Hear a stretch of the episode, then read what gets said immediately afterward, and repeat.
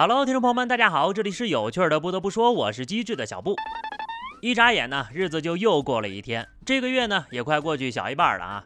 这段时间呢，咱们说了好多身边的奇葩事儿。后来呢，我最近关注了一下国际消息，才发现我说的那些都是小事儿。下面开启今日份人间迷惑。日本决定将福岛核事故污染水排放入海之后呢，相关影响仍在不断的发酵。韩国近期甚至引发了海盐的抢购风波，在韩国京畿道水源市的一家知名的传统市场，海盐已经卖脱销了。另外，以盐作为重要原料的泡菜生产商也受到了很大的冲击。如果盐价继续上涨呀，腌制泡菜的成本就会随之增加，将不可避免的拉高泡菜的价格。有些人看到这条消息，默默地数了数自己十年前抢的盐还剩几袋儿，哈哈。